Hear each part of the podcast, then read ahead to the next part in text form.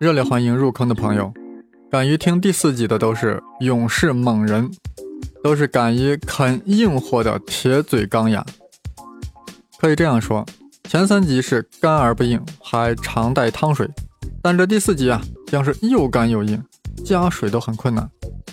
啥叫又干又硬？就是要上数学公式嘛，要上很复杂、很抽象的数学公式。我早就说过呀。撇开数学谈物理就耍流氓。如果一直在黑洞面前耍流氓，难道他们不来听的，不怕今晚做噩梦吗？反正我怕，我怕，我抛干货，他们不怕，他们去梦周公。我们在进入正题之前啊，必须要复习一个概念——杜规。这是在引力波那期节目里啊仔细讲过的一个概念。杜规，在这里我们只是简单复习一下。做个铺垫，度规是啥？就是在一个坐标系中用来描述一段很短、很短线段长度的方式。换句话说呀，度规就是定义了在某个坐标系中度量两点之间长度的规矩。度规，度规，度量的规矩。比如说一个棒子，它的长度是怎样规定、怎样算呢？这必须要有个规定，对吧？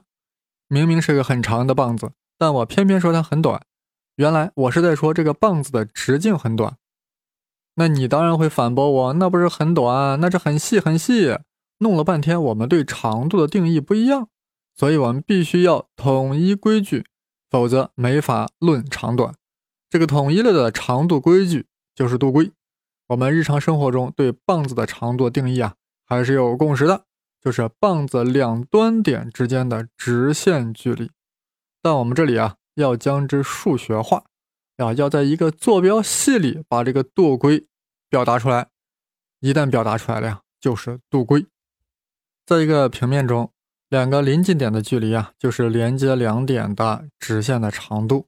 若建立笛卡尔坐标系啊，这两个临近点之间距离平方的公式就是 d_s 平方等于 dx 平方加 dy 平方，其中 x 当然是横坐标。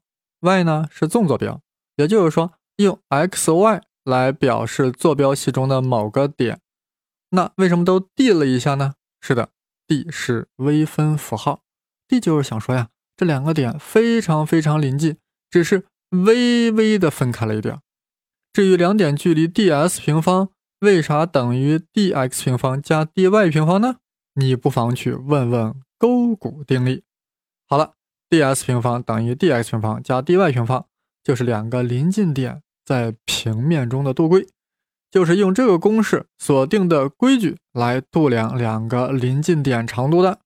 当然，严格应该说是长度的平方，ds 平方嘛。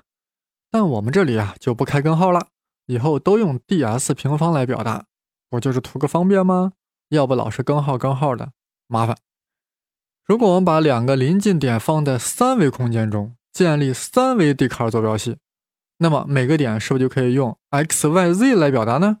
那两个临近点的距离啊，ds 平方就等于 dx 平方加 dy 平方加 dz 的平方，啊，就是两个临近点在三维立体空间中的度规，啊，当然这其中用了两次勾股定理。好了，我们现在要升华一下，在相对论中呀。空间与时间已经搅和在了一起，所以没有孤立的 x、y、z 了，必须要把它们仨啊与时间 t 放在一起。于是我们定义了一个新的概念——事件，就是重大事件的事件。在相对论中，事件就是 x、y、z、t，也就意味着把空间 x、y、z 与时间 t 看作一个整体。说了半天啊，事件就是。四维时空中的一个点 x y z t，既然如此，我们就要给出四维时空的度规，也就是两个临近的事件之间的距离，也就是两个临近时空点之间的距离，我们将之称为事件间隔。这个事件间隔的具体表达为啊，ds 平方等于 dx 平方加 dy 平方加 dz 平方减去 c 平方乘 dt 平方。哎，为什么是这样呢？而且为什么出现了一个负号呢？还出现了光速 c 呢？啊，这里就不讲了啊。有兴趣的朋友啊，去听引力波那期节目。在这里啊，我们感受上感受一下，感觉一下，找点菲力。毕竟时间 t 与空间 x y z 是不太一样的，对吧？所以度规表达式中呀，时间 t 就要特殊一点，所以自带了一个负号。那为何要出现 c 呢？啊，这相对论不就是从光速不变为基础发展而来的吗？所以光速 c 啊，一定要随时出现啊，否则还能是相对论吗？我这么一说呀，大家对这个四维时空度规啊，也就心安理得的接受了。那我再说一遍，四维时空度规。也就事件间隔的表达式为，ds 平方等于 dx 平方加 dy 平方加 dz 平方减去 c 平方乘 dt 平方。必须要注意啊，这个度规是在平直的四维时空中的度规，是没有大质量存在的四维时空度规，或者说呀，那只是狭义相对论中的度规，所以看着比较直接啊，心理上还比较容易接受，不需要扭曲心理才能容纳。但是。这个度规啊是不适合用来描述黑洞附近的时空的，因为那里的时空已经极度弯曲了。说了半天呀，我们现在啊就是要引出黑洞附近的度规，也就是黑洞附近两个临近时空点的间隔，那应该什么样子呢？想想都感到可怕呀！极度弯曲的时空，我们怎么求得它的度规呢？思之极恐啊！不过别怕，有爱因斯坦方程，方程不会解怎么办？也别怕。有史瓦西，那为啥史瓦西不怕呢？一则人家是人牛啊，数学好；二则是呀，史瓦西也是一个吃软怕硬的货，柿子专捡软的捏。世上黑洞千千万，哪种黑洞最简单？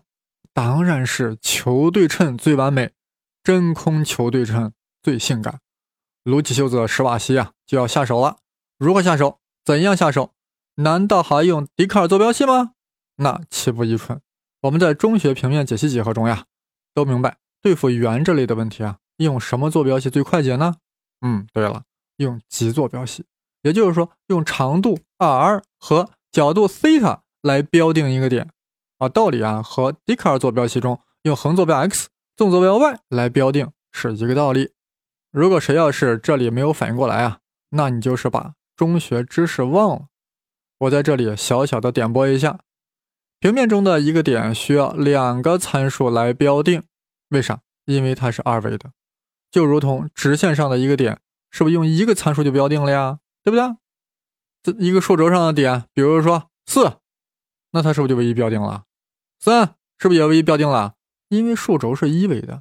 同样，二维坐标系上的点是不是需要两个参数才能确定呢？那用哪两个参数呢？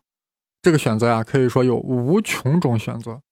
我们人类当然会选最方便、最好理解的。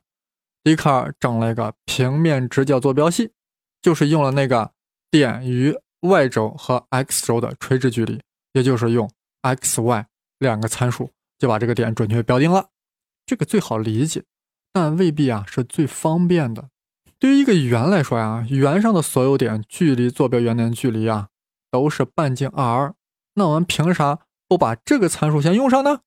但是如果只用了 r，说明是整个圆上的点，那圆上的某一点又该如何确定呢？所以啊，需要再加上一个参数，加谁呢？加角度西塔。这个西塔角呀，可以有多种定义，最方便的就是让圆上的一点与原点连成一条直线啊，然然后这个直线与 x 轴的夹角就是西塔啊，所以 r 西塔。这两个参数就把这个点的平面位置确定了，而这个坐标系我们叫做极坐标系。瞧，我说要上硬货，杰哥给大家讲了半节中学课，不能再这样了。现在啊，我们要推广到四维时空。既然在平面中用极坐标系来描述圆最方便，那在四维时空中用什么来描述球对称的黑洞呢？那当然应该用球坐标系啊。大家可以想想，平面极坐标用长度 r 和角度西塔，那球度那球状还不得用两个角度？所以球坐标系就是 r 西塔 phi。但不要忘了，我们现在四维时空呀，还有时间 t，所以史瓦西采用的球坐标就是 t r 西塔 phi。咋样？史瓦西这样想很。很正常，很合理吧，一点都不超越，对不对？好了，球坐标系一旦选定，早起撸起袖子的，史瓦西就直接下手了。毕竟是个圆圆的软柿子，施瓦西又是个老司机，所以很快啊就搞定了。搞定的过程啊，咱就别说了，实在太那个。反正是呀，老司机求出了这种球对称黑洞的度规 ds 平方。我现在给大家念念啊，你们可以紧张一下，因为这个公式真的有点可怕哎。但我们转念一想，反正也听不懂，是不是也就彻底放松了呢？relax 的呢？好了，大家要注意，这个度规 ds 平方呀，等于啥的右侧会不会出现 x y z 呢？绝对不会，因为史瓦西用的是球坐标，所以啊，右侧应该出现 t r theta phi，对吧？t 是啥？时间。r 是啥？半径长度。theta 是啥？一个角度。phi 是啥？另外一个角度。好了，大家心理状态调整好了，我要开始念了。ds 平方等于负号括号一减二 gm。除以 c 平方乘 r 反括号乘以 c 平方乘以 dt 平方，加上括号一减二 gm 除以 c 平方乘 r 反括号的负一次方乘以 dr 平方，加上 r 平方乘以 d 西塔平方，加上 r 平方乘以 sin 平方西塔乘以 d phi 平方。哇，这念起来好费劲啊！大家听起来啥感觉？我想想，心里都不忍啊。但事情已经到了这个地步，那也是欲罢不能了呀。我再念一遍，咋样？大家要不做个笔记？过会儿呀，我要出思考题的。好了，我又要开始了。ds 平方等于负号括号一减二 gm 除以 c 平方 r。反括号乘以 c 平方再乘以 dt 平方，加上括号一减二 gm 除以 c 平方 r 反括号的负一次方乘以 dr 平方，加上 r 平方乘 d 西塔平方加上 r 平方乘以 sin 平方西塔 d phi 平方。哎，这回感觉是不是好了一点啊？书读百遍，其义自现。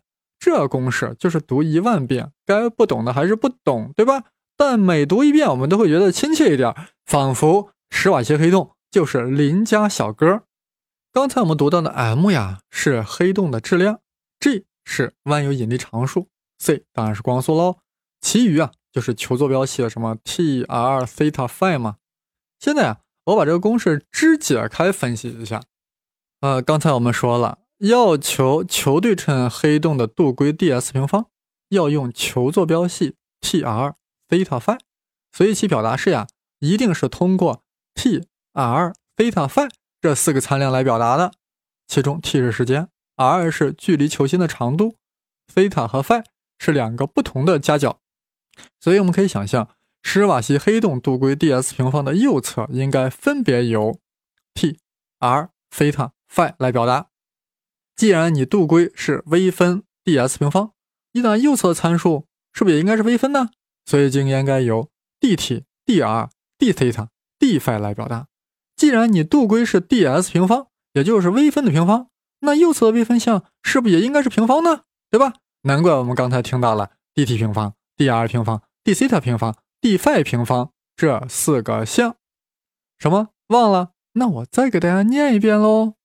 ds 平方等于负的括号一减二 gm 除以 c 平方 r 反括号乘 c 平方乘 dt 平方，加上括号一减二 gm 除以 c 平方 r 反括号的负一次方乘以 dr 平方，加上 r 平方乘 d 西塔平方，加上 r 平方 sin 平方西塔乘 d phi 平方。哇，这回听起来是不是顺多了呀？我觉得我念起来都念得顺了，越念越顺。估计你们有些人的耳朵是不是都听上瘾了呢？那要不我再念一遍？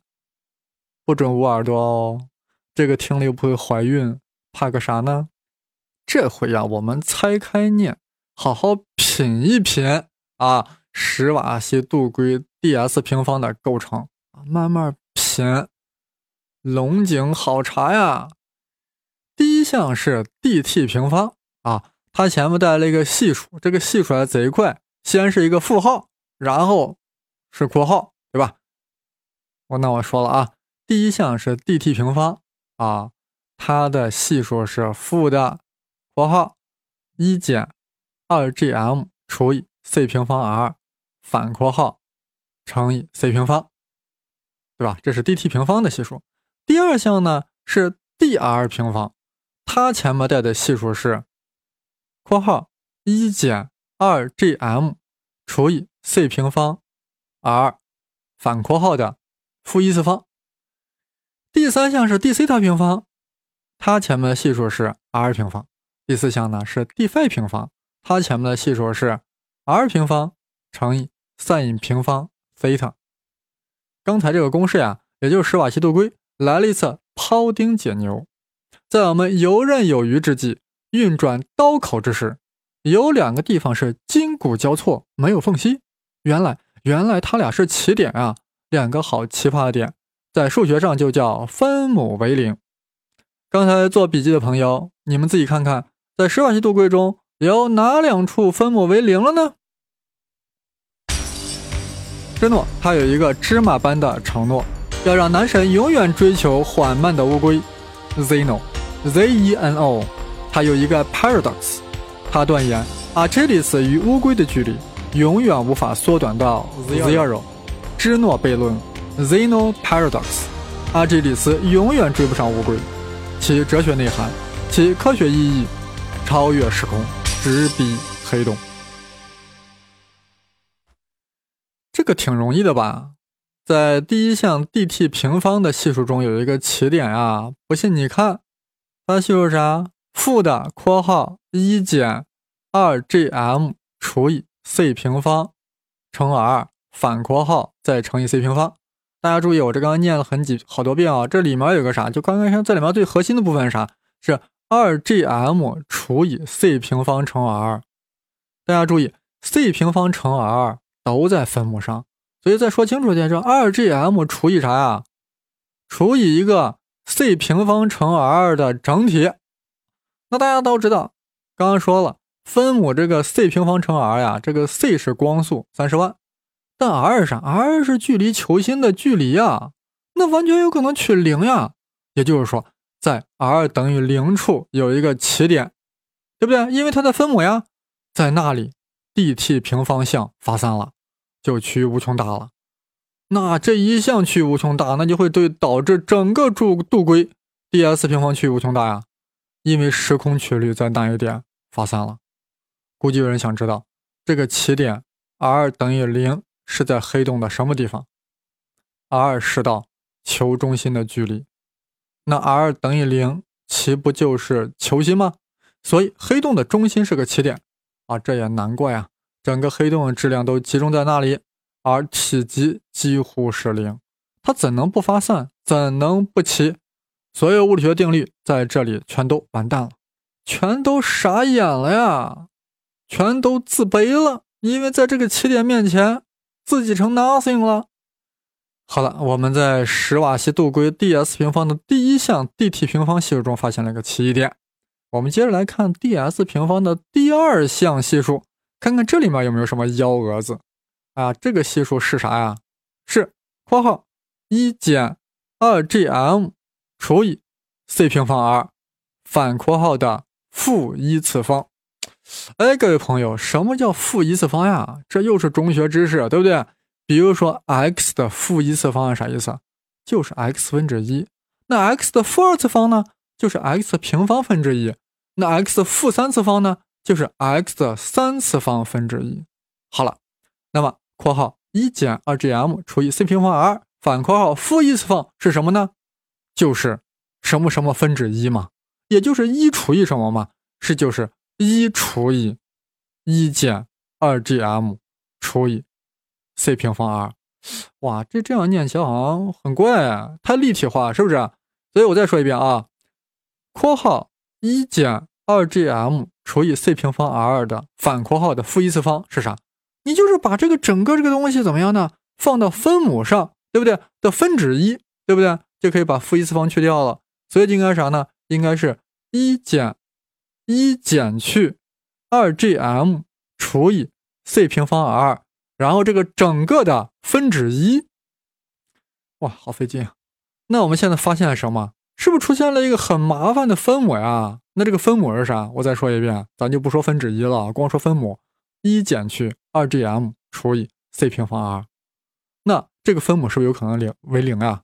那么令这个分母为零的点点，那岂不又是一个起点吗？好，令分母等于零，也就是让一减去二 gm 除以 c 平方 r 等于零，那么可以解得此时的 r 等于二 gm 除以 c 平方。也就是说，当 r 等于二 gm 除以 c 平方的时候，这个分数值是不是就发散了呀？就会奇异呀？哎，问题是这个二 r 等于二 gm 除以 c 平方是什么地方？对不对？g 是万有引力常数呀，m 是黑洞质量呀，c 是光速呀。也就是说，给定对于一个给定的黑洞来说，二 gm 除以 c 平方那就是个常数呀。那这就意味着，这个这个半径 r 就等于一个常数。那这是什么东西？这不就是以球心为原点，以 r 等于二 gm 除以 c 平方为半径的一个球面吗？但就在这个球面，史瓦西度规 ds 平方的第二项发散了。哦，确切的说，就是事件间隔区域无限大了。也就是说，阿基里斯越是接近这个球面，其距离这个球面啊就越是无限大，所以呀，也就越是难以接近这个球面。球面成了阿基里斯永远无法接近的乌龟。好神奇，好诡异，好乌龟啊！大家现在已经明白了吧？这个球面整个都是发散的，那就不是起点了，而是一个奇面儿，奇异的面儿，就是这个奇面啊，裹着球中心的起点，奇面裹起点。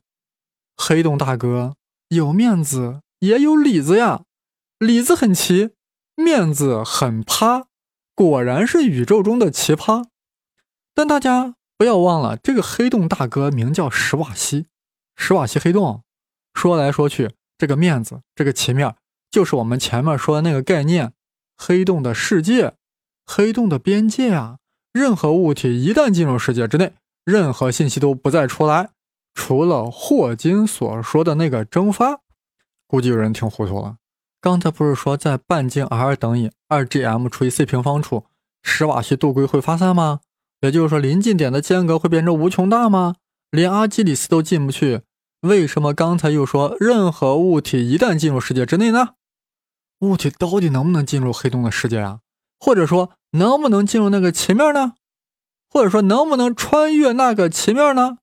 能呀，当然能呀。要是不能的话，黑洞大哥吃啥喝啥，早都饿死了。既然能，为啥史瓦西杜圭判断它是个奇面？因为，因为呀，我要让大家想几秒钟。你们想着我念首诗。抒发一下我此时的感情。暮色苍茫看劲松，乱云飞渡仍从容。天生一个仙人洞，无限风光在险峰。好了，大家想出来了没有？我们这期节目的总标题可是芝诺悖论啊！我们在前面解读过，当年芝诺为什么能推断出阿基里斯永远追不上乌龟？因为芝诺用了芝诺时表。是的，黑洞不是仙人洞。但它就好似阿基里斯前面的乌龟，原来是这样呀。史瓦西杜龟在观测黑洞时，是假设自己在地球上进行观测的，更确切的说，是假设自己在无穷远处在张望黑洞大哥，这样才出现那个奇面，形成了土鳖看黑洞的局面，才觉得阿基里斯永远无法进入黑洞的世界。具具体来说。无穷远处的观测者没有处于黑洞的引力场中，或者说地球上人就那个史瓦西亚，他没有处于黑洞的引力场中。那么在他的眼中，当阿基里斯趋近于黑洞的时候呀，时钟就会越来越慢。等阿基里斯到了 r 等于 2gm 除以 c 平方的时候，那么在史瓦西眼中，阿基里斯的时钟就几乎完全停止了。时间就会无限度的变慢了。这是为什么呢？这就是我们上一集提到的引力场导致时间膨胀啊，或者说弯曲时空导致时间膨胀。但为什么黑洞世界，也就是黑洞半径，在 r 等于 2gm 除 c 平方的时候，会令时间膨胀到无限慢呢？那苏联刚解体时的通货膨胀也不至于如此啊！为了说清楚这一点啊，我必须要上一个公式。好，整理一下自己的情绪，我要念一个公式了啊！德尔塔 t 等于德尔塔 t 除以根号一减二 gm 除以 c 平方乘 r 平方。哇塞，这个公式听起来费劲啊！我再念一遍：德尔塔 t 等于。德尔塔套除以一个根号啊，这个根号里面内容是啥呢？是一减去二 gm 除以 c 平方乘 r 平方啊，也就是说，对一减去整个东西啊，要开个根号，它一减去了谁呢？二 gm 除以 c 平方乘 r 啊，c 平方乘 r 都在分母上呢，也就是 c 平方乘 r 分之二 gm 被一给减了一下。然后整体又开了一个根号，然后又放在分母中，对不对？然后它的分子呢是德尔塔套啊，这个整个就等于谁呢？德尔塔 t 了。注意啊，这里出现了一个新的希腊字母套啊，套代表啥？套啥样子？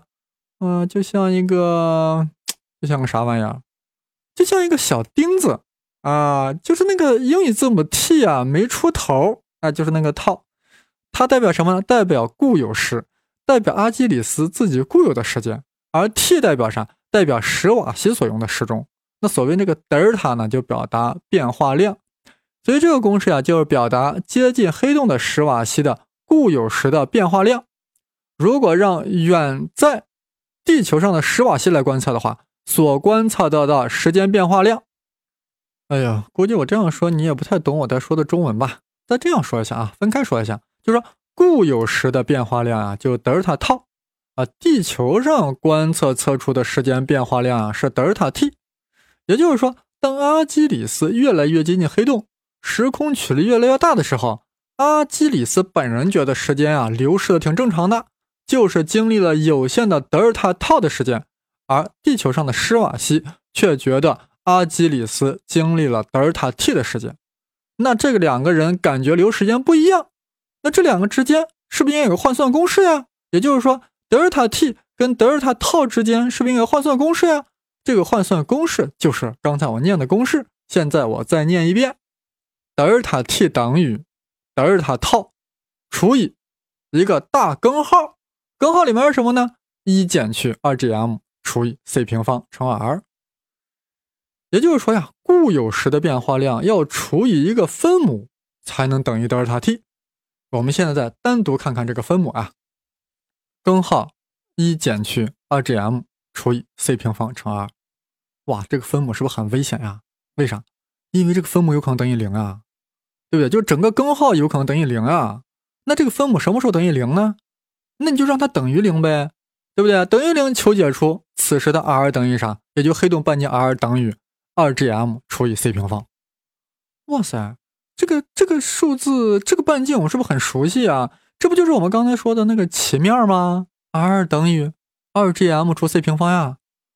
现在我们注意观测公式中德尔塔 t 跟与德尔塔套的关系。当阿基里斯趋近于黑洞之时，也就是趋近于黑洞半径 r 等于二 gm 除 c 平方之时，德尔塔套所除以那个分母呀就会趋于零，对不对？一旦分母趋于零，整个分数值就会啥？趋于无穷大，也就是德尔塔 t 啊会趋于无穷大，这就是为什么阿基里斯在趋近黑洞时呀，在地球的观测者会觉得它的时间变化越来越慢了，最终就停止了。为啥？因为德尔塔 t 趋于无穷大了呀。原来啊，这一切都是因为史瓦西是在地球上进行观测的，以至于史瓦西成为了一个土鳖，形成了土鳖看黑洞的局面，仿佛呀。芝诺灵魂附体了，但土鳖有土鳖的道理，土鳖也有土鳖的牛叉。这个奇妙呀，好似阿基里斯正好追上乌龟的那个点，本身并不奇异。只是用了芝诺时标之后啊，才变成了起点。